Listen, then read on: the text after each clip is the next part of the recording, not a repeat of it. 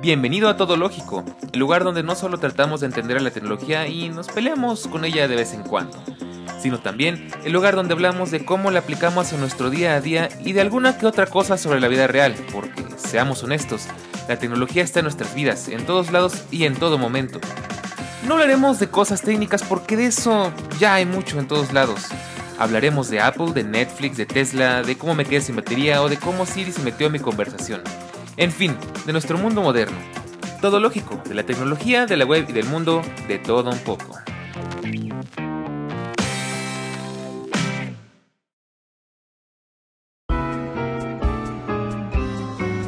Ya es jueves, una semana más, una semana que como siempre se ha ido volando, una semana un poquito complicada para, por lo menos en mi país, seguramente en tu país, dependiendo de dónde nos estés escuchando, también haya sido un poquito complicado, pero es un gusto, es un placer, es un honor, es una maravilla volver a escucharte, volver a verte por acá y si es tu primera vez, pues qué mejor bienvenida, bienvenido a un capítulo más de Todo Lógico, en el lugar donde pues nos queremos entrar en platicar cosas de la tecnología del día a día en el capítulo pasado estuvimos platicando algo muy interesante. Si no lo has ido a escuchar, te invito y te dejo una, una llamada de atención para que lo vayas a ver, porque creo que no se está escuchando tanto como a mí me gustaría. Y es un capítulo en el que estuvimos platicando de tu salud mental relacionada a las redes sociales. En esta ocasión no me voy a centrar en eso, vamos a dejar ese tema descansado un rato, creo que ya hablamos bastante al respecto. Y en esta oportunidad estoy muy emocionado y estoy muy feliz porque llevaba un buen ratito con esta idea en la cabeza. Seguramente ya, sabrán, ya sabrás de qué te estoy hablando porque ya leíste el título. Y es que vamos a hablar de un tema que más o menos he comentado por encimita, pero no voy a estar solo, tengo una invitada muy especial. Vamos a hablar de cómo es vivir, cómo es sobrevivir del arte digital en estas épocas de la humanidad en el 2021, cómo es ser artista digital, de qué se trata, en qué se basa y pues platicar un poco experiencias. Yo soy un poquito allegado al tema, como les he platicado en miles de ocasiones, no solo aquí, sino también en Fuera de Bitácora, nuestro, post, nuestro podcast hermano mayor, podríamos decir. Eh, pues hoy traje a una gran amiga de ese mundo donde les digo que vendo mis cosas eh, y la quiero presentar en esta oportunidad. Es una chica que viene de la Ciudad de México, nos conocemos en persona, afortunadamente, es originaria de aquí de la Ciudad de México, como te digo. Tiene 23 años, es titulada en animación y en arte digital en el TEC de Monterrey y tiene un diplomado en concept art en el MST. Y pues en este momento se dedica a ser una artista freelancer y pues su nombre real es Mariana, pero todos la podemos llamar Mapachivi en esta ocasión. Mapachivi, es un gusto, es un placer tenerte por acá. Bienvenida. El gusto es mío, Dan. Sí me escucho, ¿verdad? Creo que sí. Sí, sí. Pues em, no sé por dónde empezar. el mundo dentro de del trabajo digital es un poco difícil porque, porque tienes dos opciones. Eh, una es trabajar de manera informal como freelancer o la otra es trabajar dentro de la industria, lo cual es un poquito más difícil de alcanzar. Muchos optan trabajar por el lado del freelance porque son más libres de hacer lo que buscan, lo que quieren, mientras que otros buscan trabajar en, a nivel industria porque se gana más. Bueno, también hay, hay dos mundos de eso. ¿eh? Aquí en Latinoamérica es muy difícil que a nivel industria, en la animación y en el arte te paguen algo decente, pero en el extranjero es un poco más sencillo. Sin embargo, para que te elijan dentro del extranjero también está cañón.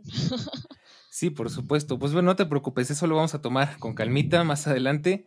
No te me pongas nerviosa, yo sé que no nos preparamos muy bien en esta ocasión, pero primero que nada, platícame, ¿cómo estás el día de hoy? Ahorita nos vamos a las preguntas. Pues bien, estoy dibujando aquí un poco mientras. Ah, excelente. Mientras este platicamos. Realmente fue un día algo cansado, incluso en fines de semana tengo que trabajar para lograr este aliviar la carga de trabajo en especial en este que es el mes del orgullo, el del orgullo y estuve teniendo que trabajar en algunos encargos con respecto a ello. Claro. Porque todos quieren las cosas para allá todo el tiempo. Ay, sí, así es. Pues, también fui a votar, saqué a mi perro. Bueno, aquí hago una pequeña aclaración para los que nos escuchan. Nosotros estamos grabando el día 6 de junio y hoy fueron elecciones en México Eh, posiblemente este podcast no lo escuchen para nosotros hasta dentro de unas dos semanas. Esperemos que todo salga más o menos como lo planeo. Pero bueno, pues eh, aquí también quiero platicar una cuestión. Eh, Mapachivi y yo compartimos, digamos que más o menos la misma, la misma rama de, mercado, por así decirlo. Vendemos arte a un grupo de personas muy específico. más que ser un arte, digamos, del estilo de galería para para generar emociones, para criticar socialmente, que también se puede, es un arte a lo que se le llama arte comisionado. ¿Y qué es comisión? ¿Qué es una comisión? Pues digamos que si tú como persona eh, te interesa una pieza de arte, eh, no sé, de Mapachivi, por decirte algo, ahorita nos platicas qué tipo de arte eh, haces tú y ya yo también les doy una pauta de lo que yo hago. pues simplemente le dices tus especificaciones, qué es lo que quieres, qué es lo que te interesa te ponen un precio y más o menos un tiempo y pues ya es un encargo completamente eh, personal. Digamos como si fueras a encargar que alguien te haga un mueble o como si fueras a encargar que alguien te construya una casa, pues algo más o menos así. Y pues bueno, me gustaría que nos contaras primero que nada, ¿qué es lo que tú haces en el mundo del artista digital y cuáles son tus proyectos? Pues eh, como tengo una formación dentro de la animación y el arte digital, yo a lo que me dedico es hacer ilustraciones, sketches, este, conceptos, eh, tanto de escenarios como de personajes y objetos. También hago animaciones 2D, más que nada, este, motion graphics, VFX, que aunque lo hago nunca me han comisionado algo así. y ya muy aparte me encargo de, de, esculpir algunos, este, una especie de disfraces para, para las personas que me lo encargan. Así es. Bueno, pues muy bien. La verdad es que yo que conozco tu trabajo, tengo que decir, ahí te voy a, te voy a hacer un poquito de, de spam para los que nos escuchan. Trabaja muy bien, la verdad es que tiene mucha, mucha técnica, tiene mucha educación, que es algo creo que es muy importante. Y pues vamos a platicar, vamos a empezar desde el principio. Eh, quisiera preguntarte, ¿cómo es que entraste a este medio? ¿Cómo fue que elegiste tu carrera? ¿Cómo es que decidiste empezar a, vivir de esto? ¿O si es que fue un accidente o qué fue lo que pasó? Mm, es una pregunta muy compleja porque se remonta muchos años atrás. Hubo, hubo un tiempo en mi adolescencia en el que yo me la viví. Era una persona totalmente diferente a la que soy ahorita. Y vivía como en una constante tristeza, depresión pero me encontré con un contenido audiovisual llamado One Piece, que nos narra la historia de este chavo que quiere ser el rey de los piratas y que va a hacer lo que sea para lograr este alcanzar su meta. Y la verdad es que para mí ese tipo de premisa, ese tipo de romanticismo que maneja Ichiroda a través de toda la obra me inspiró para seguir adelante, para mejorar como persona, para para pensar que yo puedo hacer lo mismo por alguien más a través del contenido audiovisual, porque después de todo, las películas y las series no son nada más, nada más eso, son un arte que traspasa la cuarta pared de manera en que pueda llegar a ser bastante influyente dentro de las acciones y pensamientos de las personas. Y eso es maravilloso porque después de todo es un arte que no nos ha acompañado durante toda la historia del ser humano, el contenido audiovisual, pero al igual que otras ramas que sí lo han hecho, como es la pintura y la escritura, logra detonar o marcar muy bien lo que se vivió en esa época o lo que se está viviendo en esa época, qué corrientes ideológicas hay, este, cómo se encuentra la sociedad mentalmente, psicológicamente, cuáles son este, los problemas de la sociedad, cuáles son los problemas del individuo y eso me parece súper interesante porque es este una documentación que no va a desaparecer fácilmente y que va a quedar aquí para próximas generaciones. Incluso puede llegar a ser trascendental para convertirse en algo de culto, como ya lo han hecho muchas películas en el pasado. Y, y todo por un anime. sí, ok. Y bueno, entonces digamos que tú elegiste tu carrera eh, con esa idea, ¿no? Exactamente, nutrir el alma de las personas a través de, una historia. Pues me parece muy bonito, la verdad es que aquí me voy a bajar de mi, de mi papel como, como presentador de todológico, como tecnólogo, Y ya me conocieron mi faceta de psicólogo, pues ahora van a conocer mi faceta de artista. Para que no se queden con la duda, pues yo también te comparto Mapachibi y les comparto a todos ustedes.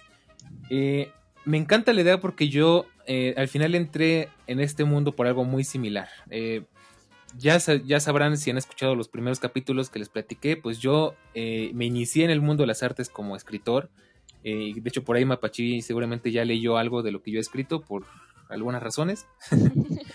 y y pues la idea creo que es la misma, compartir, eh, transmitir algo, ¿no? Que al final creo que esa es la importancia del arte. El arte es transmitir, no solamente es un cuadro que pintó un gran artista, no solamente es una canción, no solamente es eh, una escultura, o sea, el arte transmite, el arte genera conversaciones, genera pensamientos, genera emociones.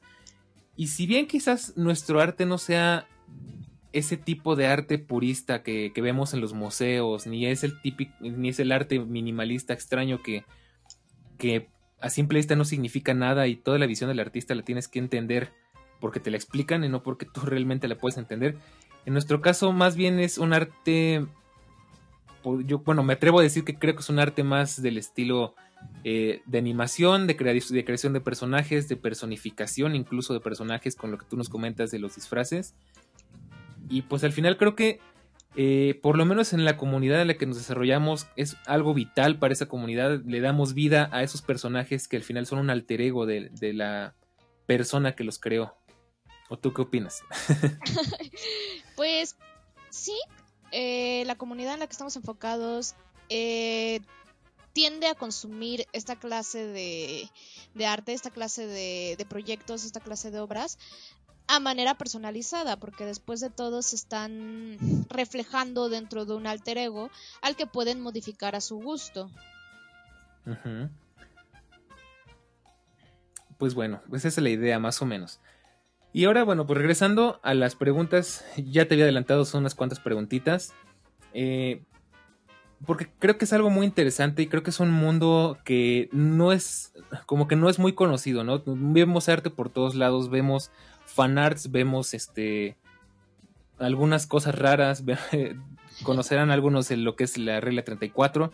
Si no la conoces, eh, ten cuidado porque si la buscas te puedes arrepentir. Pero bueno, en general, nosotros digamos que estamos en ese apartado. Eh, el arte de, de, los personajes. Entonces, yo quisiera preguntarte aquí algo que, bueno, de hecho, aprovechando, nos conocemos desde hace mucho tiempo, pero creo que no nos conocemos del todo bien. Y creo que aquí nos vamos a conocer un poco mejor, porque una de las preguntas que siguen es, quisiera saber que nos platicaras, ¿cuáles fueron tus primeras experiencias entrando en este mundo? Uy, fue hace como cinco años. Eh, yo recién me estaba iniciando dentro de lo que es este, la comunidad en la que trabajo. Em, fue más que nada por una expareja pero yo comencé a subir algunos de mis dibujos. También estaba impartiendo por primera vez en lo que es el dibujo digital. Eh, como me habían recomendado que me acercara más a comunidades este, angloparlantes, porque es más fácil que ellos comisionen y paguen este tipo de este tipo de trabajo pues fue lo que hice este los primeros dibujos que yo vendí eran de cuerpo completo y los vendí en dos dólares eh, cuando yo subí esa primera oferta de, dibujos eh, me se super enojaron muchos en el grupo, no porque estuviera caro, al contrario, me estaban regañando porque estaba baratísimo. y ahorita que ya sé más o menos cuánto debería valer mi trabajo, sí lo, lo super regalé. Y me ayudaron mucho. Fue, fueron las primeras comisiones que me encargaron, fueron alrededor de cinco. Y fue cuando hice una especie de boom dentro de la comunidad artística de, esta... Eh, no estoy muy segura si se puede catalogar como em, cultura urbana, ¿no? ¿Cómo, ¿Cómo, le dicen? Este... Pues, pues, está complicado. Yo la verdad es que también luego me pregunto, pues digamos, vamos a dejar lo que es un fandom. Mm, Ay, es que sí, es complicado. Le dije, no quiero tocar mucho el tema. Digo, no hay problema, lo podemos decir, podemos decir de dónde viene el asunto, pero eh, al final es una comunidad. Para no hacernos bolas, es una comunidad que está enfocada en animales antropomórficos, que está enfocada en caricaturizar animales, podríamos decir. y, y bueno, pues más o menos como que esa es la idea, ¿no? Sí, sí, e, e, esa es más o menos la, idea. Pues hizo boom en, ese entonces y no solo me, comenzaron a conocer eh, en, en, las comunidades angloparlantes, sino también en lo que es aquí la Ciudad de México. Comencé a tener más apoyo por parte de muchos, muchos integrantes de habla hispana, especialmente de aquí la República Mexicana, ya extranjeros eh, de toda Latinoamérica llegaron como un año o dos después, pero fue cuando todo era bonito y todos éramos amigos y, claro. y se veía un gran panorama para el arte dentro, dentro de la comunidad. Comentas un par de cosas que se me hacen muy interesantes. Quiero empezar por la, por la primera que me llamó la atención y es que tú dijiste, te estás prácticamente regalando tu arte y mucha gente se enojó contigo.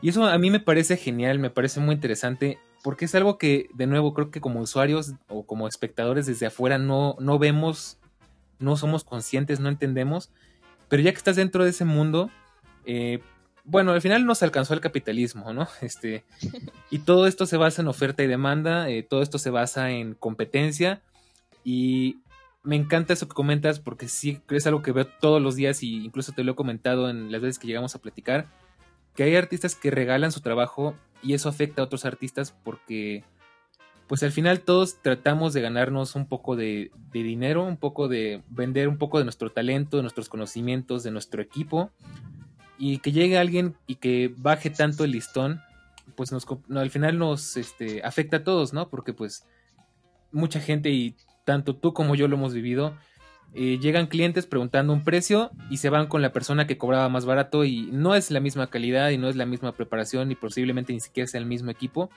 pero ya nos robaron un cliente simplemente porque es más barato y al final se desvaloriza el arte, ¿no?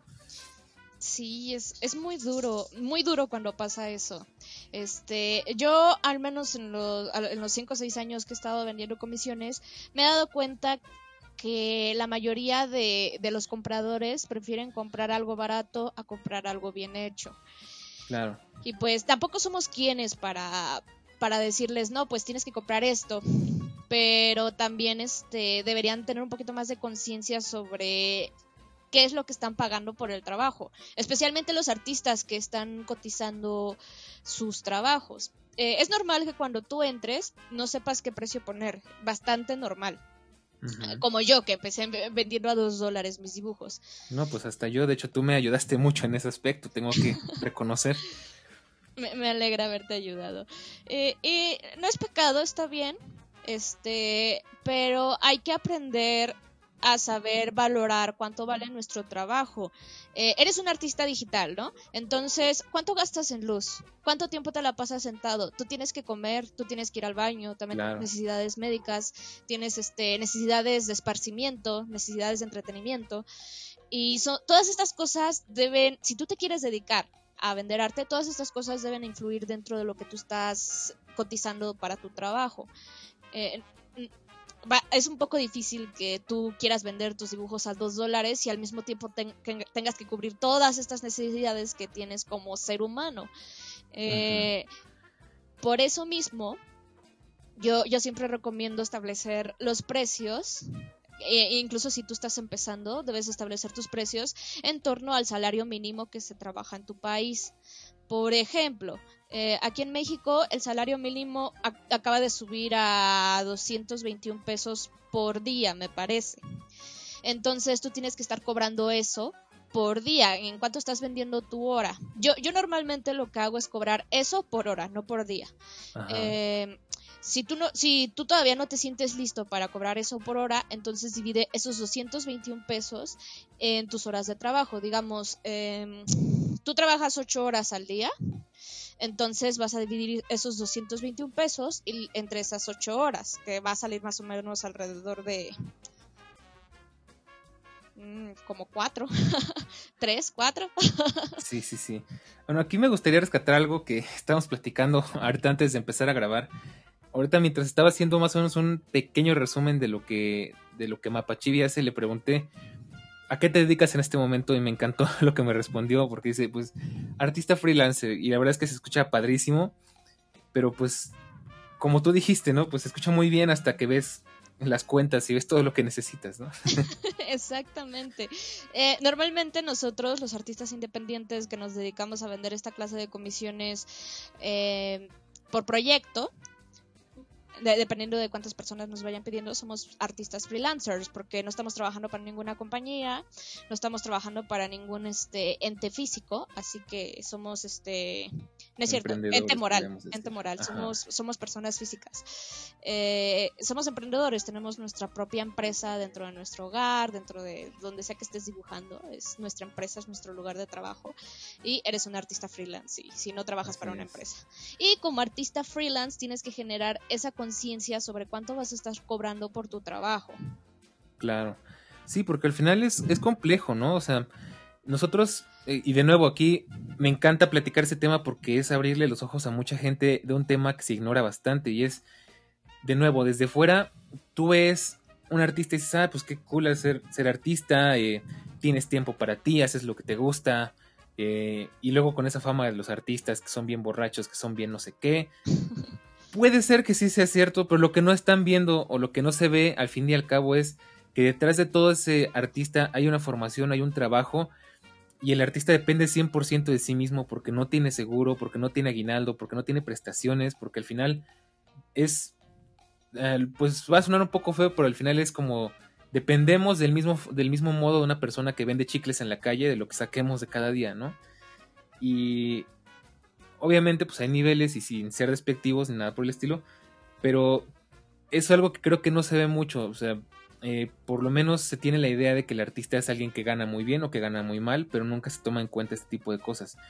Pero bueno, otra cosa que me llama mucho la atención y también quiero rescatar de lo que nos comentaste.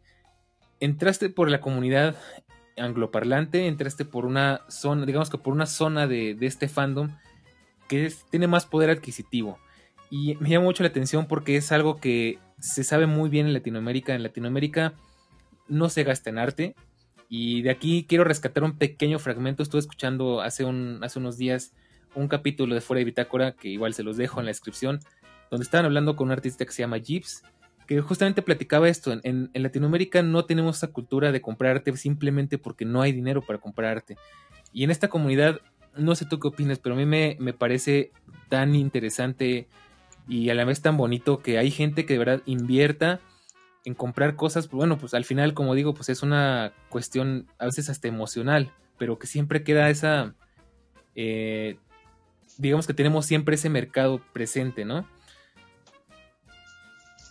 Sí, e, es muy interesante que a pesar de que se tiene esta, este conocimiento sobre que la gente en Latinoamérica casi no, no consume arte, o, bueno, no paga por él más que nada, haya aún así personas que estén dispuestas a pagar por ello. Supongo que lo influye mucho el hecho de que son cosas personalizadas, de que son cosas que ellos pueden usar para representar cierta noción de ellos mismos, este, a través de estos personajes, a través de estas ilustraciones, porque después de todo es una forma de expresión que les ayuda a aliviar cierta cierta cierto peso psicológico con el que cargan las cada persona.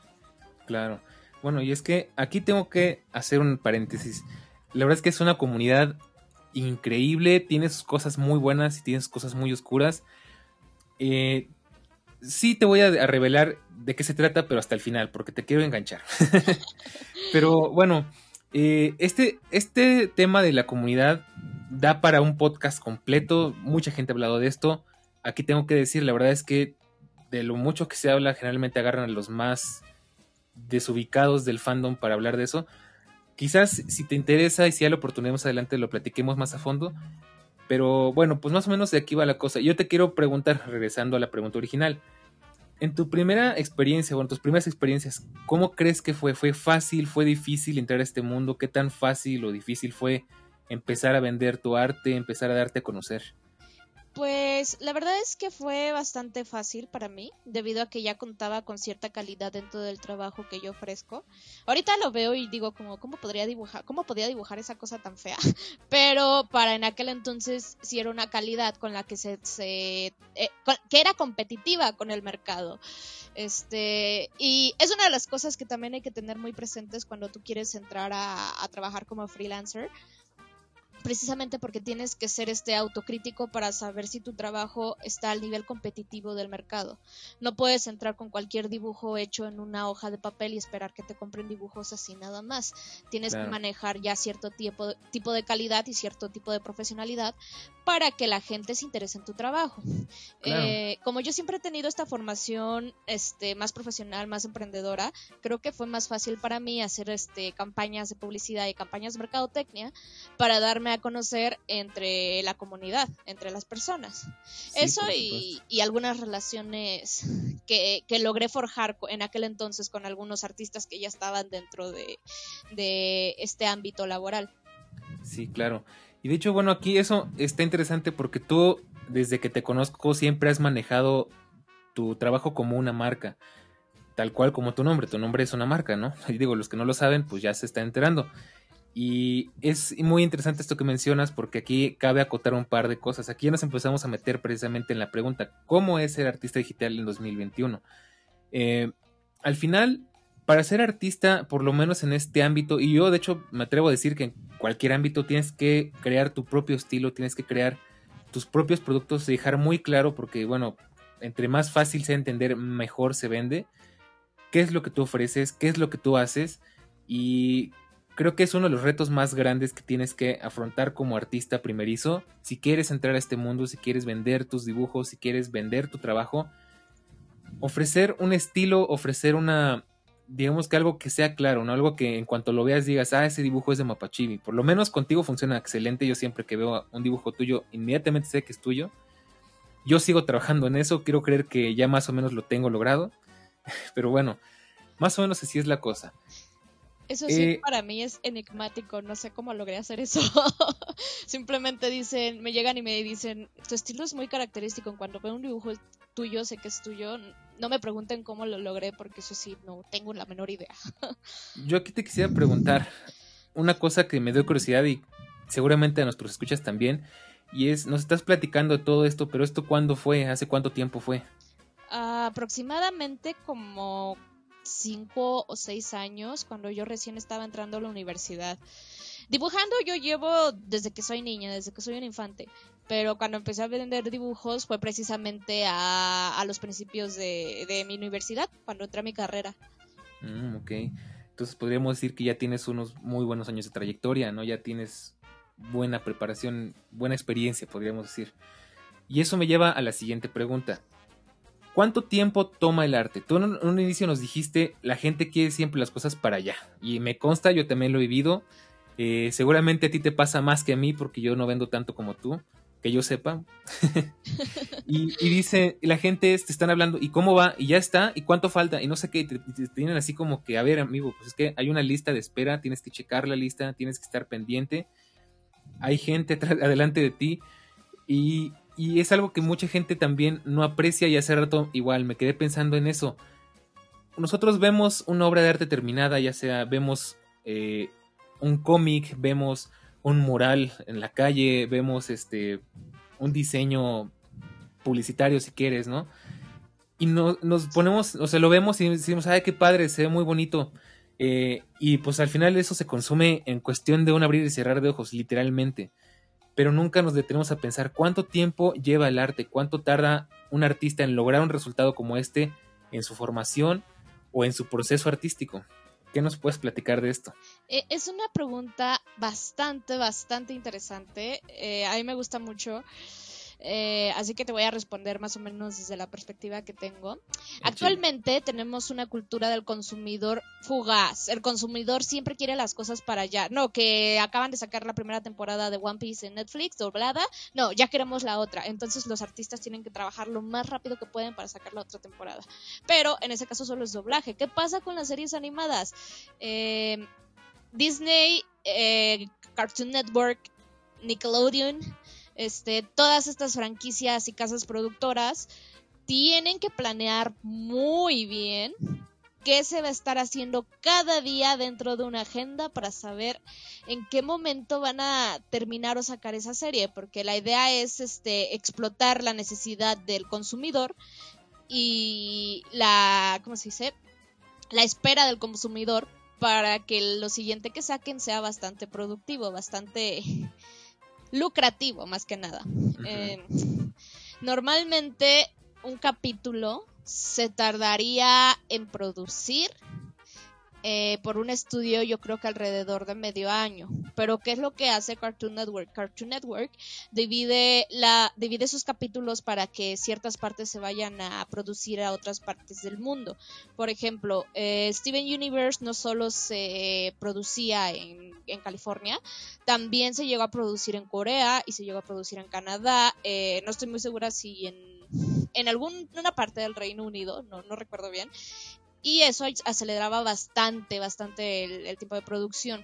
Este, e-, es muy complicado decirte cuánto, cuánto debe de tardar eh, una obra cuando tú la estás haciendo, pero también hay que tener en cuenta esta cultura del consumidor que quieren las cosas para allá, sean series, sean cuadros, sean pinturas, sean música, lo que sea, lo que sea, tiene que ser para allá. ¿Eso qué quiere decir? Debe ser un artista bien formado, debe ser un artista organizado, debe ser un artista que sabe trabajar con horarios, agendas y deadlines porque si no te vas a dar en la torre. Este, no puedes abrir comisiones y hacer un dibujo en una semana porque eso no va a rendir para ti. Primero, ¿por qué no va a rendir? Este, el, consumidor no te va a querer pagar, ¿qué será? ¿Cuántos son 200 pesos por los cinco días a la semana en los que trabajas? ¿Mil pesos? Por una, un, sketch que tú, que tú vas a sacar en una, en una semana. Ok, bueno, aquí aclaro rápidamente. Para las personas que no nos escuchan dentro de México, sino del resto del mundo, 200 eh, pesos más o menos son como unos 10 dólares. Y unos mil pesos, pues estamos hablando como de 50 dólares, ¿no? Más o menos. Exactamente. Para que se hagan una idea. Sí, e, es por eso que como artista debes estar muy bien formado para trabajar con rapidez, para trabajar con, cierta velocidad y trabajar dentro de, dentro de ciertos tiempos con cierta presión encima. Eh, sí, es muy asesino para nosotros como artistas, pero de otra manera nuestro trabajo no lucra, de otra manera nuestro trabajo no se vende. Claro. E, es, muy triste, pero es la realidad. Yo, yo tengo el don, gracias a, los dioses, a Dios, a quien sea que esté ahí arriba, de dibujar rápido. Puedo sacar un sketch en media hora y puedo sacar otro sketch dentro de una hora más. Y, así puedo dibujar rapidísimo.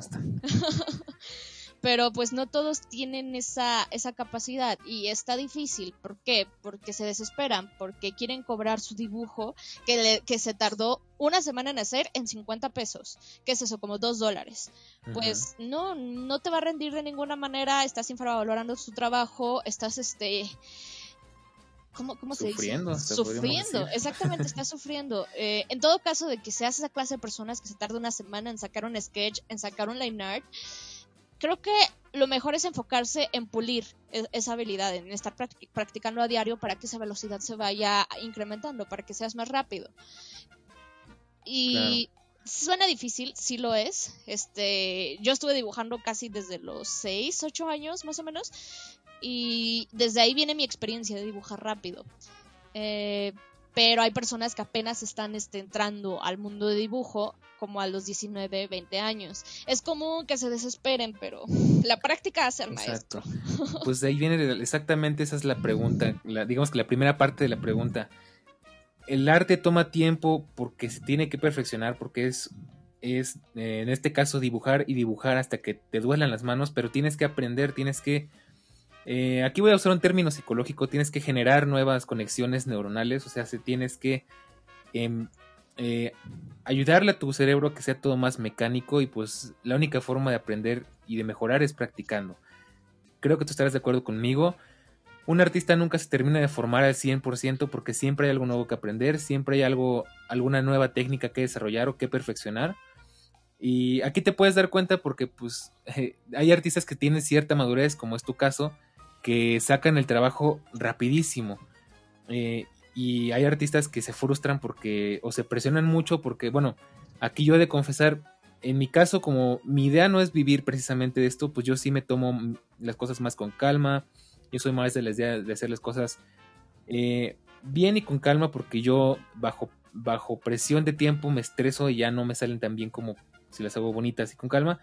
En tu caso creo que es más más eh, complicado porque pues tú sí vives de esto, entonces son dos, digamos que dos caras de la moneda, dos perspectivas diferentes, pero me parece genial lo que tú comentas al, final, pues eh, es cuestión de disciplina y es otra cosa que aquí creo que rompemos otro paradigma de los artistas.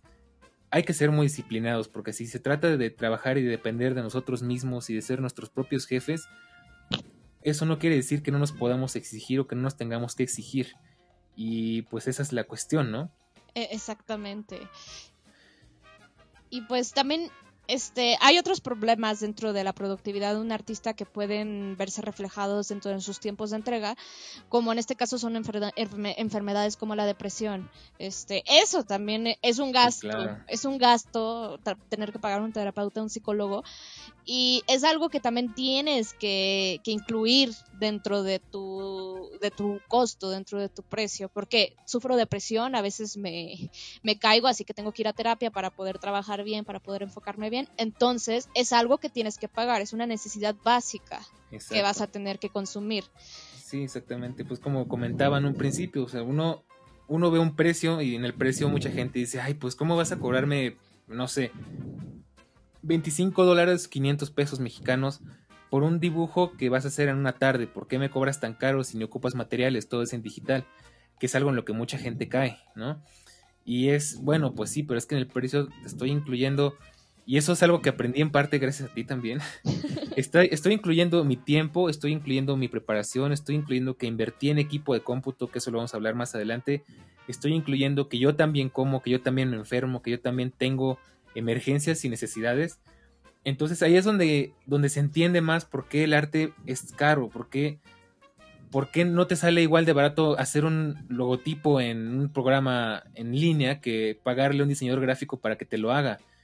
Es una, es una variedad de cosas que mucha gente no valora y creo que es una de las cosas que más detesto de la mentalidad latina, por lo menos, y es que creen que mucha gente cree que es tan fácil como agarrar un lápiz y ya, ¿no? Y no respiro y no como y no, y no necesito energía ni electricidad ni nada, ¿no? Es algo que debemos de ser un poco más conscientes con esto y, me encanta que lo comentes porque es algo muy real pero que mucha gente no, eh, no tiene presente. Exactamente, eh, es, eh, ¿cómo, decirlo? Es algo, es una perspectiva que se tiene que tomar en cuenta cuando tú estás viendo el precio de un artista al que quieres comisionar.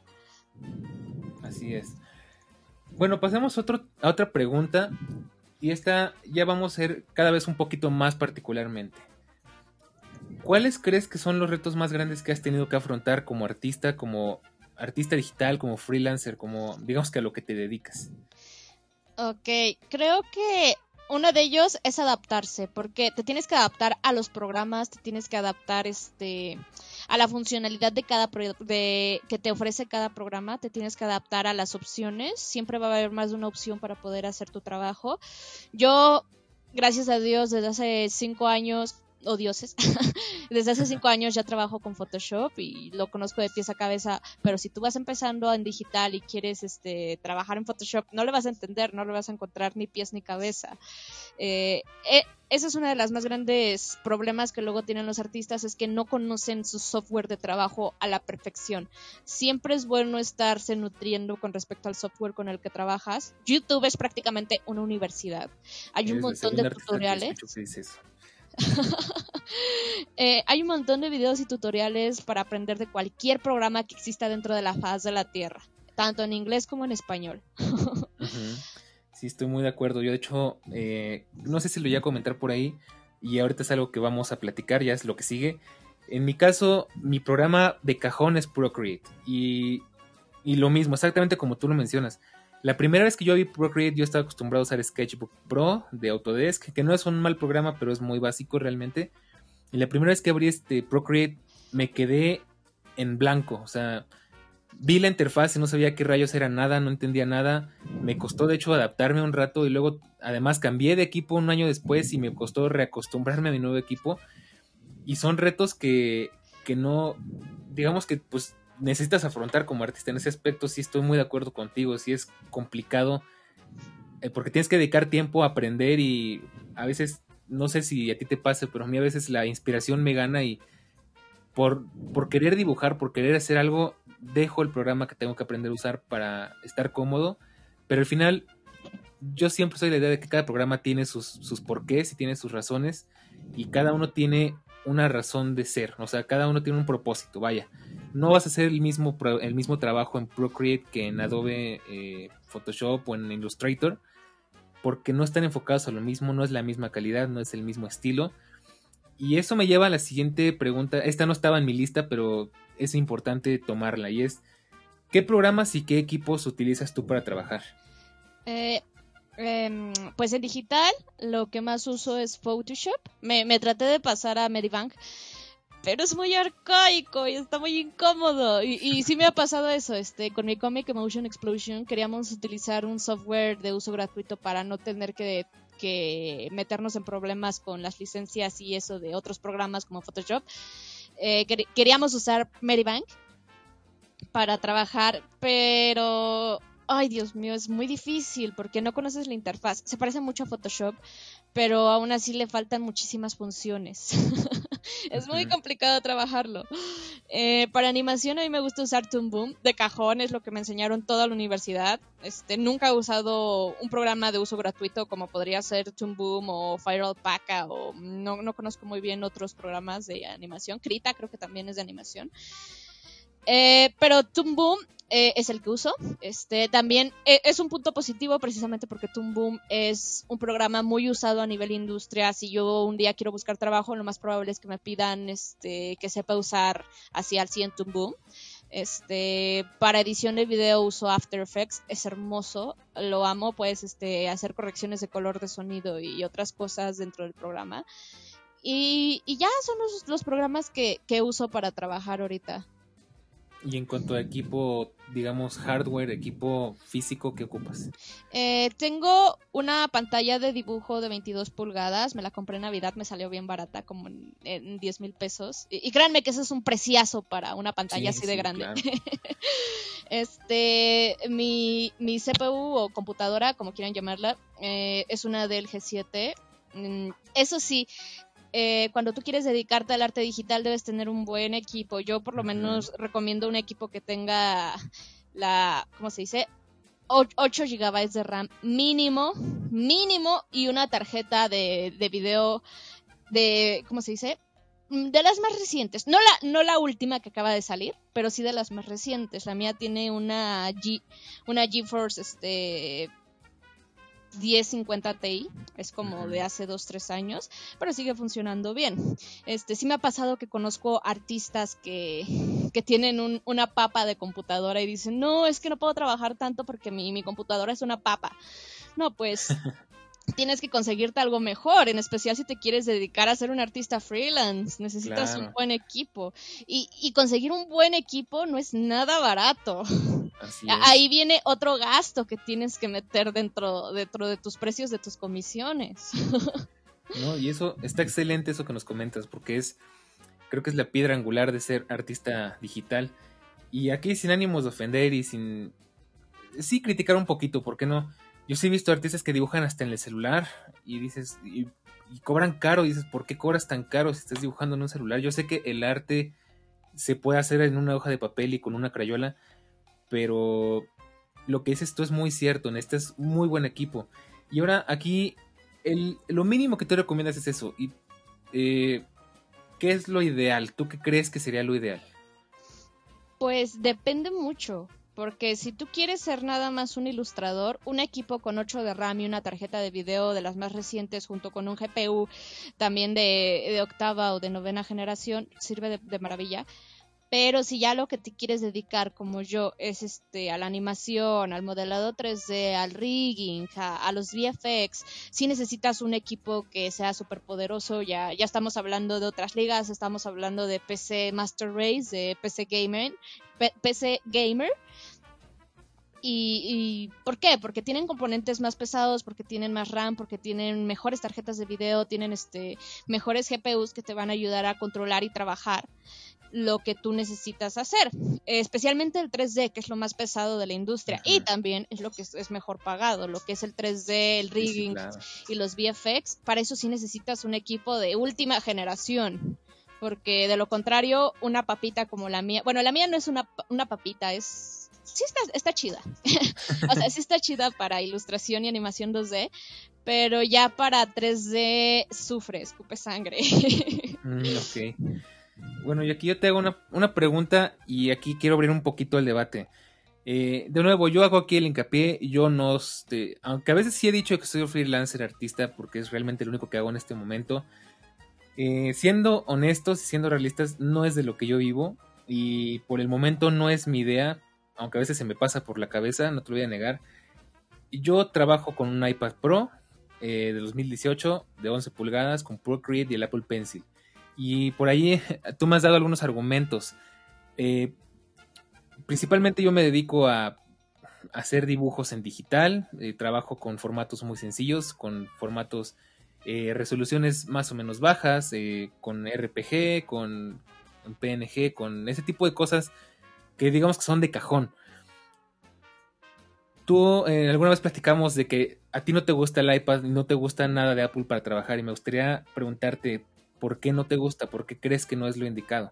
Bueno, eh, empezando por la economía, este, muchos de los estudios que existen aquí en México trabajan con el software de Windows. Si tú te formas para este, el software iOS, va a ser imposible que puedas entrar a trabajar con algo como Windows porque son plataformas totalmente diferentes. Eh, ahí es mi, primer punto. Eh, a nivel industria no te va a servir mucho, tienes que empezar desde cero a conocer el programa si toda tu vida manejaste iOS. Y además, este, Apple tiene como muchísimas restricciones para, para algunos programas que, que son este, tanto gratuitos como, como de paga. ¿A, qué me refiero? No es tan fácil conseguir eh, la licencia extendida, si, así quieres llamarle, cuando tú quieres conseguir Photoshop o cuando quieres conseguir Toon Boom o, cuando quieres conseguir cualquier otro programa de paga de manera gratuita. Claro. Mm, mm, eso no me gusta de, Apple. Es muy difícil encontrar ese tipo de licencias, ese tipo de, de, de aplicaciones. Este también a veces me desespera mucho la interfaz porque no la comprendo. Eh, cuando yo estudié en el TEC de Monterrey, iOS era lo que manejaba, la, interfaz de Apple. Y pues todos nos desesperábamos porque no comprendíamos cómo funcionaba. O sea, tú estabas en el salón de animación 2D trabajando con sistema iOS, pero si te pasabas a la sala de 3D ahí tenían Windows y era muy contrastante. Bueno, pues esto está interesante. Aquí yo te podría dar eh, un par de argumentos. Digo, al final la palabra final la tienes tú porque pues tú eres la que sabe mejor que yo de este asunto, pero eh, si bien es cierto, creo que sí, obviamente iOS, eh, quizás en macOS sea un poco más fácil, pero iOS sí es completamente cerrado, no hay manera en la que puedas craquear un programa, por así decirle. Sin embargo, yo te puedo comentar, hay muchas opciones, hay muchas alternativas. No te puedo decir con seguridad si son igual de buenas, igual de potentes, pero por lo menos conozco un par que, que veo que muchos artistas utilizan. Al final, eh, bueno, das muy buenos argumentos. Lo que dices de que la plataforma de cajón en México es Windows, eso es muy importante y es una realidad completamente real, valga la redundancia. Sí, pues es que no tiene, aquí no tenemos el dinero para invertir en equipos tan caros casi todo lo que están manejando ahorita las industrias actualmente son equipos del siglo pasado, si así quieres llamarlo. Eh, en mi universidad incluso tenían este pantallas de dibujo, pero que eran como de hace unos 20 años, casi casi. sí se veían súper arcaicas. Bueno, pues está interesante, de hecho esto está muy bueno porque nos da para un podcast completo hablando solo del apartado técnico del apartado de hardware. Pero bueno, vamos a dejarlo aquí porque ahora quiero hacerte la siguiente pregunta. Vamos a salirnos un poquito del apartado técnico, como te decía. Y son dos preguntas que vienen juntas. ¿Qué es lo que más te gusta de este medio y qué es lo que menos te gusta? Ay, lo, que más me gusta es la expresividad, la transmitir emociones. Me gusta esa, ese poder tan grande que tenemos sobre la mente del espectador porque puedes este, crear como ciertas metáforas muy bonitas que pueden ayudar al espectador a, decir, ay, no, pues esto me pasa en mi vida y, tiene razón el personaje, porque nunca lo vi así. Y, pasa mucho que te identificas con un personaje en alguna serie o película y puede cambiar tu perspectiva de tu propia situación. Y eso me parece maravilloso, me parece increíble, es un poder... es un poder maravilloso. Eh, lo que no me gusta es que así de poderoso como es este el medio audiovisual, puede ser muy perjudicial muy, muy perjudicial. ¿Cuántos niños no hemos visto que se han lastimado o que han tratado de imitar ciertas escenas de videojuegos eh, porque lo vieron y se veía cool? ¿Cuántos niños en Estados Unidos no han hecho tiroteos este, por X o Y personaje? ¿O cuántos niños no se pelean por X o Y, franquicia? Y el, el punto al que quiero llegar es que son tan poderosas que empiezas a ver como esta discordia que genera entre la humanidad. Que es como mis gustos son God, los tuyos son ZZZ, si a ti te gusta esto, entonces no me caes bien, eres del nabo, ni siquiera te conozco, pero porque te gusta esto, ya, no, no me caes. y es algo que pasa bastante en internet, ¿no? Bueno, y en la vida en general. Sí, eh, o sea, solo porque te gusta algo, porque disfrutas de algo, inmediatamente te atacan, inmediatamente están ahí tratando de comparar las cosas. También hay medio audiovisual que es nocivo. Eh, ¿a, qué me refiero? Por ejemplo, ahora que estuve viendo algunas series este, para adultos que a mí me gustan, como lo puede ser Close Enough, me he dado cuenta que el 80% de, de sus chistes siempre giran en torno a los nepes y en torno a lo sexual. Y es como, o sea, sí, soy un adulto, pero me gustaría ver algo más inteligente, algo más profundo. Es una visión muy superficial de cómo tiene que ser el humor para un adulto. Sí, no, sí, estoy completamente de acuerdo contigo. De hecho, aquí yo quería comentarte. Fíjate que, por lo menos en esta comunidad, eh, pues al final creo que los artistas son los que le da, lo que le da vida a esta comunidad. Sin el arte, eh, pues prácticamente se queda en nada, porque pues es lo, es lo que, lo que le da, digamos que, imagen, lo que, lo que hace, lo que trae la realidad, muchos personajes, muchas este, ideas que de no ser así, pues se quedarían en la nada, en ideas simplemente. Y no sé tú qué opinas, pero cierto, en, esta comunidad por lo menos los artistas tienen un gran poder, tienen una gran presencia. Casi, casi creo que de los, de las, de los integrantes de esta comunidad creo que son de los engranajes más importantes, ¿no? Sí, eh, el arte dentro, de, dentro del fandom eh, es muy, muy importante, pero al mismo tiempo, como tiene tanto poder, este, vemos artistas que por competitividad, por, por tirria, por odio, como tú quieras llamarlo, mandan a sus fans a atacar a otros artistas. Y la verdad es que eso se me hace tan... También es otra cosa tan negativa de, de esta comunidad, de... ¿Cómo se dice? De, de los... De, de, de esta clase de productos audiovisuales que generan una, una competitividad tan fea que la gente pierde por completo su moralidad y buscan atacar y dañar a la, a la otra persona. Digo, y aparte esto es muy complejo porque como tú comprenderás, tú que nos escuchas y tú, Mapachibi, los seres humanos por anatomía y por, por evolución, citando una frase que dije en un podcast pasado, eh, somos muy visuales. Entonces, eh, pues prácticamente todo entra a través de la vista y más en esta situación yo aquí sí podría decirte, creo que, aunque esto es algo súper común en esta comunidad, no es la única, me queda clarísimo que no es la única y he visto cosas igual o peores en otros lugares, pero sí, al final es complicado y creo que ahí sí estoy muy de acuerdo contigo, es creo que la parte más desagradable como artista que eh, al final quedamos como que en algún momento quedamos eh, a la vista de todos y es muy fácil que generemos polémica o que algo no esté algo no cuadre con otras ideas o con otras personas. Y, y bueno, eso sí está complicado. La verdad es que al final yo creo que no se trata solo de una comunidad, sino se trata de nuestra situación social en este momento. Y, y bueno, pues qué te puedo decir, la verdad es que eh, pues es un tema que igual da para otro podcast completo. es un tema muy, muy complejo. Me, me, recordaste mucho a hace poquito estaba surgiendo, bueno, no fue hace poquito, fue hace como unos meses, surgió una polémica de un artista que estaba publicando, este, haciendo arte con, con fines políticos para criticar ciertas posiciones dentro del país donde él vive. Y entonces lo comenzaron a funar, un chavito lo, lo, comenzó a quemar diciendo que él quiere ver arte, no quiere ver este, situaciones políticas ni nada.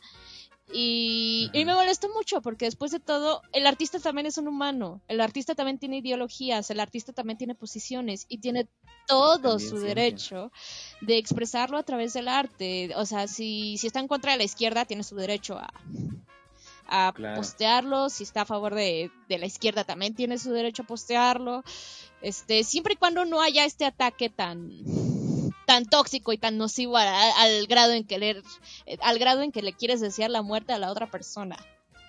Claro, tiene que haber cierto respeto, eso es, digo, eso es de cajón. y ahorita, otra cosa que mencionas que se me hizo igual muy importante de recalcar, como tú dices, los artistas tienen un gran poder, tienen una gran influencia y puede ser muy bueno como puede ser muy malo. Y eso igual se me hace muy importante recalcar cómo hay artistas que se van por el lado equivocado. Y aquí sí hablo completamente hablando de Estefano y de nuevo al final lo digo porque los quiero tener aquí. Eh, aquí pasa mucho eso, que se politizan mucho las cosas y hay, eh, hay posturas así como que muy extremas, ¿no? De todo va a ser relacionado al, tema sexual y todo va a ser con cosas así. Se llega a poner muy feo, no voy a entrar en detalles, pero se llega a poner así, ¿verdad? Hasta grotesco. Pero aquí sí quiero hacer hincapié en que creo que eso no es todo el panorama. Eh, y como lo dije alguna vez con Telegram, que aquí igual, eh, dato curioso en esta comunidad es un, es un pilar de la comunidad Telegram.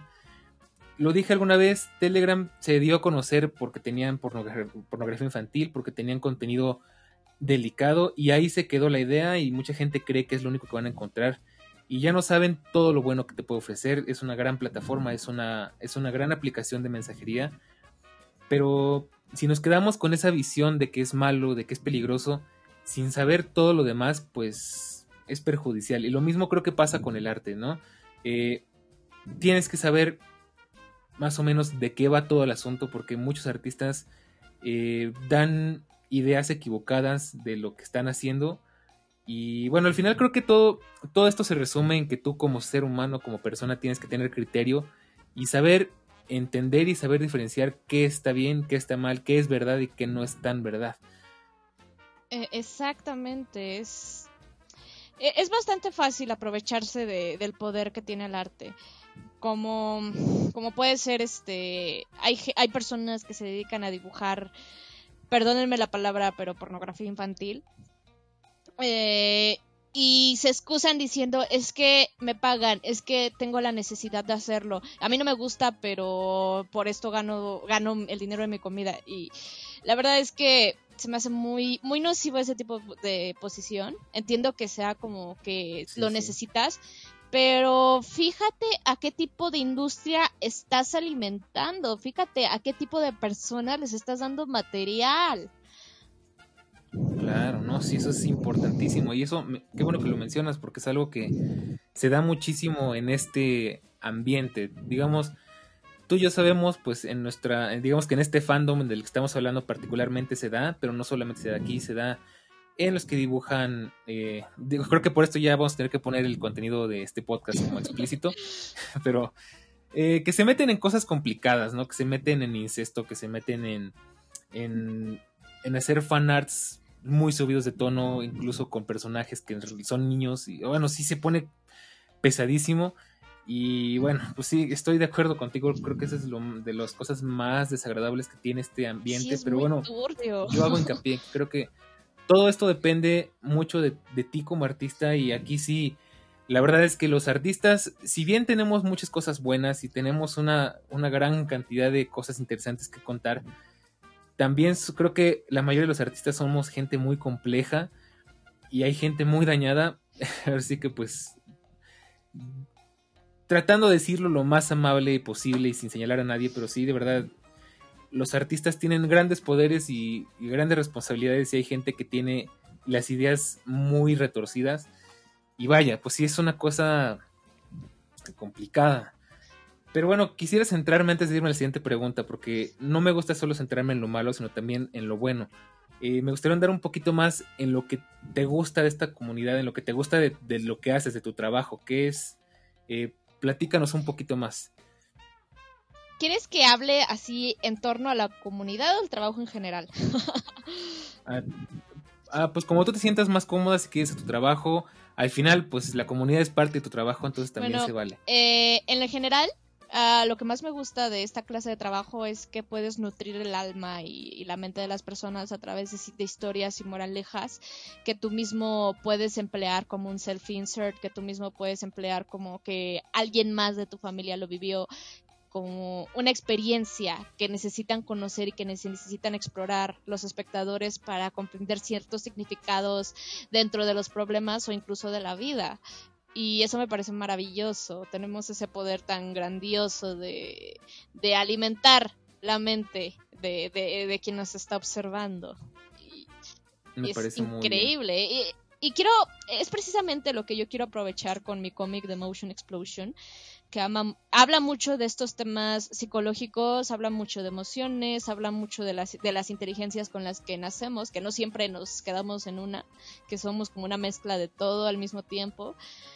Em, y pues quiero transmitir esta idea, transmitir la importancia de las emociones, porque después de todo las emociones son un universo que, aunque está en segundo plano, influye mucho en nuestras vidas, eh, en, en, ¿cómo se dice?, de manera objetiva. ¿Por qué? Porque las emociones te ayudan a levantarte, las emociones también te tiran, las emociones te ayudan a crear, las emociones te ayudan a, destruir, las emociones te ayudan a escuchar o las emociones también te ayudan a, ¿cómo se dice?, a ignorar son un poder súper grandioso, súper enorme dentro de nuestra propia existencia y le ignoramos, ignoramos el poder que tenemos dentro de nosotros mismos, e, especialmente aquí en Latinoamérica que no tienen esta cultura sobre la psicología y la mente del ser humano y, y, todo lo quieren atribuir a cosas divinas o a que son este simplemente locuras de la gente o cosas así, no, es hay que enfocarnos en este universo emocional y ver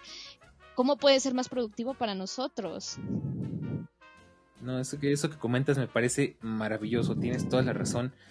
Y, yo lo quiero eh, enlazar con la idea de que pues lo bonito del arte pues es precisamente eso, ¿no? Que, es precisamente eso, que generas emociones que no sé tú, pero a mí me encantan los dibujos que transmiten, los dibujos que, o el arte en general, que transmite felicidad, que transmite paz, que transmite tristeza, incluso, este, me parece excelente y de la mano con lo que tú dices, sí, eh, la psicología, igual, aquí hago un poquito de spam, échense el otro capítulo porque estuvo muy bueno, tienen que escucharlo. Es un tema que tenemos muy eh, infravalorado en Latinoamérica. Entonces, eh, pues me parece excelente, estoy completamente de acuerdo contigo. Es, vamos al, a la siguiente pregunta, porque ya se nos está empezando a ajustar un poco el tiempo. Ya hablamos más o menos de cómo es ser un freelancer, de cómo es un artista digital, de qué se necesita, de más o menos cuáles son los compromisos que tienes que asumir si quieres hacer esto. Entonces, digamos que para resumir un poquito toda esta cuestión, digamos más que nada en lo económico y en lo personal, ¿Crees que se puede vivir de esto? Mira, sí se puede vivir de esto. Pero tienes que ser sumamente disciplinado, tienes que tener horarios, tienes que tener agendas, tienes que ser alguien rápido, alguien bien formado dentro de lo que estás haciendo. Eh, digo, este es el caso en el que, como tú dices, quieres vivir al 100% de esto, sí tienes que ser un máster, tienes que dominar todas las técnicas que puedas. Este, si te quieres especializar en una sola, trata de ser el mejor en esa sola, aunque no lo seas, trata de ser mejor que tú mismo. Este, tienes que aprender a hacer tus horarios, tienes que aprender a, a, ¿cómo se dice? A que también debes descansar. A mí me pasa mucho, yo tengo una adicción al trabajo horrible, no sé cuándo descansar. Y a veces simplemente no puedo parar de trabajar, pero es muy importante que como humano que eres como humano frágil que se cansa, como un humano frágil que se puede chingar la cadera, tienes que aprender a, descansar, tienes que aprender a, ponerte horarios, ¿no? Pues de tal hora a tal hora voy a estar dibujando, luego un descanso de dos horas y de tal hora a tal hora voy a estar haciendo animaciones o fursuits o lo que tú quieras, este, mientras sea tu trabajo, porque te están pagando. Em, también tienes que saber cotizar muy bien, tienes que saber calcular muy bien el precio de lo que tú estás vendiendo. Es difícil, lo sé, pero siempre, siempre hay que tomar en cuenta o como base el salario mínimo del país donde tú estás. A partir de ahí, eso es lo que debes estar ganando por día si tú te vas a dedicar a esto. Y aún así sigue siendo muy poquito. Sí, por supuesto. Y otra duda igual no estaba en mi lista, pero igual creo que me parece muy importante rescatarla. A las personas que les interese entrar a este mundo o que ya estén entrando en este mundo y todavía no sepan muy bien por dónde irse, que todavía no desarrollan muy bien sus técnicas, que están empezando, por ahí escuché un comentario de una persona que empezó, no le salió y se desanimó y lo dejó. ¿Tú qué les recomendarías? ¿Qué les podrías decir a estas personas que les interesa o que ya están empezando y quieren seguir adelante? Pues paciencia, el trabajo del artista lleva muchísima paciencia. Eh, conozco artistas dentro del mundo del concept art que se tardan dos semanas en concretar el concepto para un videojuego, para una serie, para una película. Solo hay que tener paciencia, solo hay que comprender que nosotros no nacemos sabiendo hacer esto, que es algo de práctica, que nadie te va a juzgar si, como se dice, si tú entras y no sabes dibujar, apenas estás aprendiendo, y quien te juzgue es un tarado, porque nadie, nadie nace sabiendo, sabiendo hacer las cosas. Muy cierto. Así que no hay que desesperarse, hay que tener bastante paciencia, bastante tolerancia. Porque, Me parece muy bien. Sí, va a haber, va a haber personas que te van a criticar y también va, a haber personas que te van a apoyar. A, los que te critican, a los que te critican de manera destructiva es mejor mandarlos muy allá. Yo creo que ahí la parte bonita de esto es que no sé tú, pero creo que los, la mayoría de los artistas de verdad eh, siempre tratan de apoyarlos, ¿no? sé, creo que el artista como tal no es malo, eh, aunque se tenga esa idea, eh, yo he visto que los verdaderos artistas, los que son artistas de corazón, que de verdad tienen un espíritu de colaboración y no un espíritu de, de nadie puede ser mejor que yo, la mayoría de los buenos artistas siempre te van a dar una buena crítica y siempre te van a dar un, un apoyo. De hecho, pues aquí te lo digo por experiencia, yo incluso le he pedido consejos a Mapachibi, eh, le he pedido consejos a otros artistas y por lo menos yo he tenido la gran suerte de que nunca me han negado una buena opinión, nunca me han negado una crítica constructiva. Obviamente también hay que saber elegir a quién le vas a preguntar, pero creo que es bueno preguntar y es bueno eh, pedir opiniones y es bueno pedir ayuda y no querer hacer todo por ti mismo o por ti misma. Y, y bueno, volvemos al punto. Eh, pues el artista puro y duro realmente va a apoyar a otros artistas porque saben lo que es eh, crecer, saben lo que es eh, los obstáculos que se tienen que enfrentar para llegar a, no sé, a lo que, al resultado que queremos. Entonces, de la mano con lo que tú dices, yo creo que también lo que les comparto es una, es un consejo que les podría dar. Sí, nunca está de más pedir una segunda opinión. Eh, yo siempre recomiendo pedir dos opiniones cuando tú vas a hacer un trabajo, cuando vas a hacer este algo. Eh, la opinión de un profesional y la opinión de alguien que va a ser tu espectador. Mm, Porque el espectador te va a decir qué es lo que quiere y el profesional te va a decir cómo lo puedes hacer. Eh, es una manera bastante fácil, bastante maravillosa de trabajar y además así puedes este, crear contenido que sea del agrado de cierto grupo de personas al que tú te quieres enfocar, ya sea de edades, ya sea por géneros, ya sea por niveles políticos, no sé. Por temática, por... Sí, sí, sí, eh, creo que yo te entiendo por lo menos muy bien, si es este... Y esto también da para un podcast completo, saber elegir a qué te quieres enfocar. Sí, pero también hay que tener cuidado a qué comunidad te quieres enfocar. Sí, sí, claro, sí, hay que tener cuidado y, y si te vas a meter sin saber nada, pues métete con cuidado. Eh, no, te, no te avientes a lo loco porque te puedes descalabrar y ¿para qué quieres? Pero bueno, vamos a otra pregunta. Eh, ya nos quedan muy poquitas. la siguiente pregunta, y de no, no es como para resumir, ¿qué crees que se necesita saber, hacer y tener para poder dedicarse a esto? Ya que estuvimos hablando de que si se puede vivir o no de esto, bueno, pues ya eh, retomando la idea de que querramos vivir de esto, ¿qué se necesita? Mm, se necesita saber un poco de todo, eh, en muchos ámbitos. Em, a ver, ¿por dónde empiezo? Este, a nivel técnico, tienes que conocer muy bien lo que es la teoría del color, la teoría de las formas, tienes que saber de composición, tienes que saber de diseño de personajes, tienes que saber este de narrativa visual para saber transmitir bien tus ideas. Eh, ya a nivel económico tienes que saber más o menos tus gastos mensuales, más o menos cuánto gastas en luz, cuánto gastas en comida, cuánto gastas en el médico, cuánto gastas en tu psicólogo, para poder incluirlo dentro de tus necesidades financieras, en tus precios. Creo que ya lo he repetido como mil veces, pero es muy importante. Este, También tienes que saber un poquito de marketing, cómo te mueves en las redes sociales, cómo te vendes, este, a quién te vendes. Eh, es muy importante que te reconozcan. Em, yo recomiendo mucho estudiar, este, darle una leída un poquito a lo que son algunos principios de marketing, algunos principios de diseño, para saber este, diseñar algo que sea fácil de recordar, al diseñar algo que sea fácil de, de, ¿cómo se dice?, de enlazar con tu arte, como pasa con mi marca de Mapachibi. Este, ¿qué más?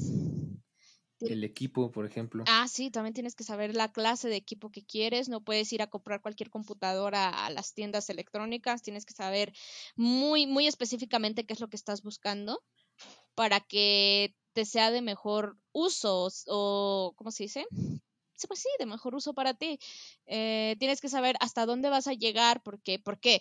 Este, hasta qué, ¿cuál es tu límite dentro del mundo artístico? No, pues yo nada más quiero hacer ilustración, entonces no necesitas gastarte la millonada en una computadora Master Race, en algo con 8 gigas o un iPad o algo así pequeño, te serviría de maravilla este, para que no vayas a gastar la billonada, como ya dije. Este, tienes que saber cómo funciona tu cuerpo, cuáles son los límites de tu cuerpo. Por ejemplo, yo sentada solo aguanto alrededor de cuatro horas. Así que me tengo que estar parando cada cuatro horas para estar este, haciendo ejercicio, sacar a mi perro. Este, tienes que saber cada cuánto necesitas un baño, cada, cada cuánto necesitas comer. Tienes que tener horarios muy establecidos de, de lo que estás comiendo. Tienes que saber qué es lo que necesitas comer para fortalecer las partes del cuerpo que usas para dibujar. O bueno, tú creerías que nada más es la mano, pero no, es todo el brazo hasta el hombro y también la espalda y la cadera son cosas que influyen mucho cuando tú estás dibujando. Obviamente no vas a estar dibujando si tú tienes un dolor de espalda insoportable. Claro. Este, ¿qué otra cosa tienes que saber? Esto ya, ya es como más a nivel técnico también. Tienes que, los animadores e ilustradores tenemos que ser unos todólogos. ¿Por qué? Estoy muy de acuerdo porque tenemos que conocer a la perfección lo que sea que vamos a dibujar. Este, vamos a dibujar un refrigerador, tenemos que saber por qué tienen ese diseño los manubrios, por qué tienen esas pantallitas digitales, por qué tiene esto, por qué tiene el otro. No, pues tenemos que dibujar un carro, tenemos que saber este, cómo son los ejes de los carros, hacia, hacia dónde se abren las puertas, cómo se abren las ventanas, cómo funcionan los retrovisores. Y así sucesivamente, es este precisamente el trabajo que hace Pixar cuando va a ser una de sus películas, cada una de sus películas, siempre hacen una investigación súper exhaustiva de, del tema en el que se quieren enfocar. Por ejemplo, cuando salió la película de Coco, Pixar, varios empleados de Pixar estuvieron viviendo como dos años en Michoacán para poder estudiar cómo vive la gente, para poder estudiar la, la cultura, la arquitectura, el arte, los colores, este, las artesanías que se venden, el tipo de ideología que tiene la gente el tipo de posiciones o personalidades que con las que cuentan estas personas. Así que sí, sí, para ser un freelancer tienes que saber un poquito de todo, porque como tú mencionas, em, no tenemos seguro, no tenemos prestaciones, no tenemos nada de eso. Así que tenemos que ser como los propios, nuestros propios administradores en muchos sentidos. No, pues mejor dicho, imposible. Ahí sí me parece genial lo que dices y tienes toda la razón al final, eh, pues sí, es todo el mundo, tienes que saber de todo y me parece excelente. La última pregunta. ya para ir cerrando, si pudieras elegir otra cosa, ¿lo harías? Es una pregunta interesante. Yo personalmente no lo haría, me encanta, me encanta este trabajo, aunque sí me hubiera encantado estudiar un poco de psicología también, porque creo que me habría servido bastante para el proyecto que tengo en mente. Ahorita yo conozco algunos términos psicológicos y algunas funciones del cerebro, de la mente, este, de manera muy superficial, pero estoy segura que si hubiera estudiado psicología, comprendería mejor cómo funciona cómo funciona todo nuestro sistema, ¿cómo se llama el sistema que está ligado al de las emociones? ¿Es el sistema límbico? Ajá. Sí. Sí, sí, estás en lo correcto. sí, creo que sería muchísimo más fácil para mí. Claro. Bueno, yo ahí te dejo, como siempre, la invitación. Tú sabes que yo estoy siempre dispuesto a ayudar. Sabes que soy psicólogo, entonces cuando necesites alguna ayuda, como ya lo hemos llegado a hacer, yo siempre estoy aquí para echarte una mano. Y bueno, pues ahora suponiendo que tuvieras que cambiar de giro y de nuevo esto es personal, ¿qué elegirías si no pudieras elegir lo que estás haciendo ahorita? Si no pudiera, si no hubiera tenido la oportunidad de elegir esto, creo que me hubiera ido a diseño gráfico. Es una carrera totalmente diferente, de una vez les aviso, porque no es tan libre, es más enfocado en, el, en productos este, habría sido muy infeliz, muy, muy infeliz, porque como les digo, no es tan libre, se trata más de diseño para el consumidor, o tal vez me hubiera ido a psicología, cualquiera de esas dos. Muy bien. Bueno, pues creo que eso es todo lo que... Es, aquí llegamos al final de las preguntas. Eh, no sé si quieras comentarnos algo más. Ahorita te doy eh, foro libre para que nos platiques o nos comentes lo que tú quieras si es que tienes algo que comentar. pues yo, yo sé que, que, empezar como artista es difícil y, y, sé que es frustrante porque ves los dibujos de otros artistas y dices, ¿por qué no dibujo como él o como ella? Este, ¿por qué no ¿por qué no puedo llegar a ese nivel, a esa calidad? No te desesperes, es normal, nadie nace sabiendo, todos vamos corriendo a un ritmo totalmente diferente, todos aprendemos de maneras totalmente diferentes y de unas y muy variadas también. Este, no, no puedes comparar tu trabajo con el de otra persona que no sabes cómo aprendió, que no sabes cómo vive, que no sabes este qué tipo de formación tuvo. Porque imagínate, tú apenas estás entrando a dibujar 20 años, nunca tuviste ningún tipo de formación y te estás comparando con alguien que estudió, no sé, este diseño arquitectónico y dices, ¿por qué los fondos no me quedan con, como esa persona? Pues porque esa persona estudió y estudió diseño arquitectónico, tú todavía no tienes esa formación, pero puedes tenerla. Eh, y no digo que vayas y te inscribas a una escuela de dibujo, no, YouTube es una universidad, hay un montón de, tutoriales y videos de los que tú puedes aprender. Y es maravilloso. hay libros y hay cursos y sí, tenemos muchas herramientas, la verdad es que no es una limitación. si, si, te vas a comparar con alguien cuando, cuando quieres saber qué tan bueno es tu trabajo, tiene que ser contigo mismo. ¿Cuánto has avanzado desde tu primer dibujo hasta el actual? ¿Cuánto has avanzado desde el dibujo anterior hasta el que hiciste ahorita? Porque si te comparas con otros artistas, simplemente te vas a frustrar, simplemente no vas a llegar a ningún lado y te vas a terminar deprimiendo de, de manera innecesaria. Claro. No, pues sí, me parece excelente, la verdad es que yo estoy muy de acuerdo y es algo que está muy bien que lo comentes porque creo que es con lo que más luchan los artistas primerizos, con compararse, con, con la desesperación de que no ven avances. Yo conozco mucha gente que se desespera porque no ve progreso, pero el progreso es lento, el progreso, el aprendizaje. Yo tengo una frase que me gusta mucho usar y es que crecer duele y aprender duele. Y y no hay otra forma de hacerlo, pero pues aquí me tomo la libertad de nuevo de, hilarlo con el, lo que platicábamos en el podcast anterior.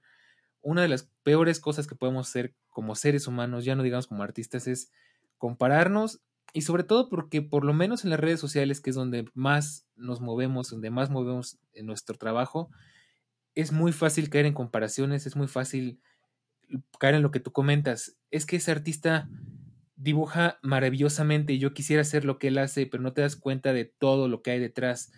Aquí me acuerdo mucho de un maestro de música que me dice, tengo alumnos que llegan queriendo tocar las de Metallica y así, y, ellos no saben que los, los artistas de Metallica crecieron tocando y viven todos los días, día y noche tocando y tocando como locos y quieren lograr algo así de maravilloso en unos dos días.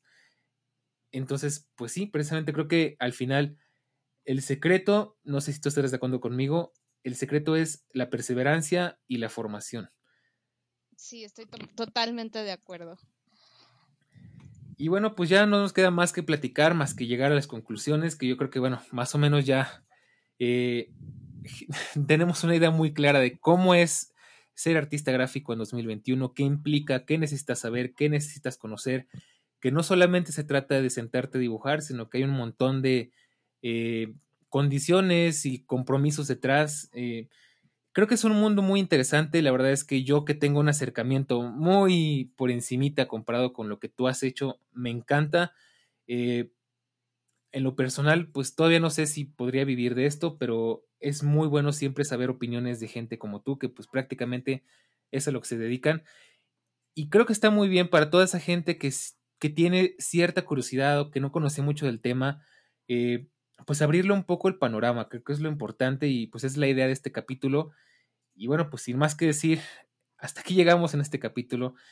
Eh, no queda más que agradecerte, Mapachi, por estar aquí. La verdad es que me encantó, fue una plática muy amena, con un montón de información interesante, con muchísimas cosas rescatables. Y, pues espero invitarte más adelante para platicar de alguna otra cosa. Eh, como no podría ser otra manera, pues tienes el foro abierto, esta es tu casa cuando quieras regresar y siéntete libre de, de decirnos tus últimas palabras por ahora, de decirnos si quieres que te encuentren en alguna red social, si quieres que busquen alguno de tus trabajos, adelante. Pues para despedirme, les dejo la, información de que me pueden encontrar en cualquier, así cualquier, cualquier, casi cualquier red social como Mapachibi, eh, Mapache más Chibi, Mapachibi, como Mapache, pero Mapachibi. Este, esto, mi página principal está en Facebook, ahí es donde subo más constantemente. Eh, en Twitter no subo muchas cosas, pero también trato de, andar ahí. Y de DeviantArt también me pueden encontrar. Este, tengo proyectos personales que, que no están relacionados con la comunidad, como lo es mi cómic The Motion Explosion. Este trata de un niño que vive en un, en un, en un universo donde todos usan sus poderes, sus emociones como poderes, y él, po, él, él decide traicionar a la humanidad, bueno, a la existencia, con una diosa malvada que le promete que lo va a hacer el más fuerte, pero le termina quitando sus emociones y desata una terrible guerra. Entonces el niño tiene que encontrar sus emociones, Beat se llama, eh, tiene que encontrar sus emociones nuevamente para poder derrotar a la diosa malvada y regresar todo a la normalidad. Eh, ese proyecto se llama Emotion Explosion. Pueden encontrarlo ahorita en Facebook. No existe el cómic como tal. Seguimos en postproducción, no, preproducción. seguimos en preproducción, seguimos en diseño de personajes. Pero espero para octubre ya estar sacando el primer capítulo de, del cómic. como, como ya les comenté, es un cómic que va a tocar temas psicológicos bastante de cerca y de una manera totalmente objetiva. Pues yo la verdad es que ya lo quiero leer. De hecho, yo que he estado más o menos cerca de ti, pues sé que llevas un muy buen ratito construyendo, diseñando esto y ya quiero ver los primeros, este, los primeros tomos, los primeros cómics, porque se ve prometedor y por supuesto que todo esto lo vamos a, lo van a poder encontrar en la descripción de este podcast, eh, todos los enlaces, todo lo que hemos estado comentando. Y pues nada, sin más que decir, hasta aquí llegamos a este capítulo. La verdad, este, muchísimas gracias a toda la gente que estuvo por acá, que nos, que llegó hasta esta parte del capítulo, que nos estuvo escuchando. Como siempre, espero que haya quedado un buen aprendizaje, que se le hayan pasado bien, que hayan tenido un muy buen rato con, en compañía de nosotros dos. De nuevo, muchas gracias por aceptar esta invitación y por compartir un poquito de tu tiempo para estar acá. Y pues sin más que decir, solo me queda recordarles que pueden encontrarnos en nuestras redes sociales en Twitter y en Instagram como arroba todológico-fm, eh, FM. Y también pueden checar nuestra página, de, nuestra página web como aviario. Obviamente todo esto lo van a encontrar en la descripción. Y pues poco más. Sin más que decir, todo lógico de la tecnología, de la web y del mundo, de todo un poco. No nos despedimos porque nos seguimos viendo en las redes sociales. Hasta la próxima. Bye bye.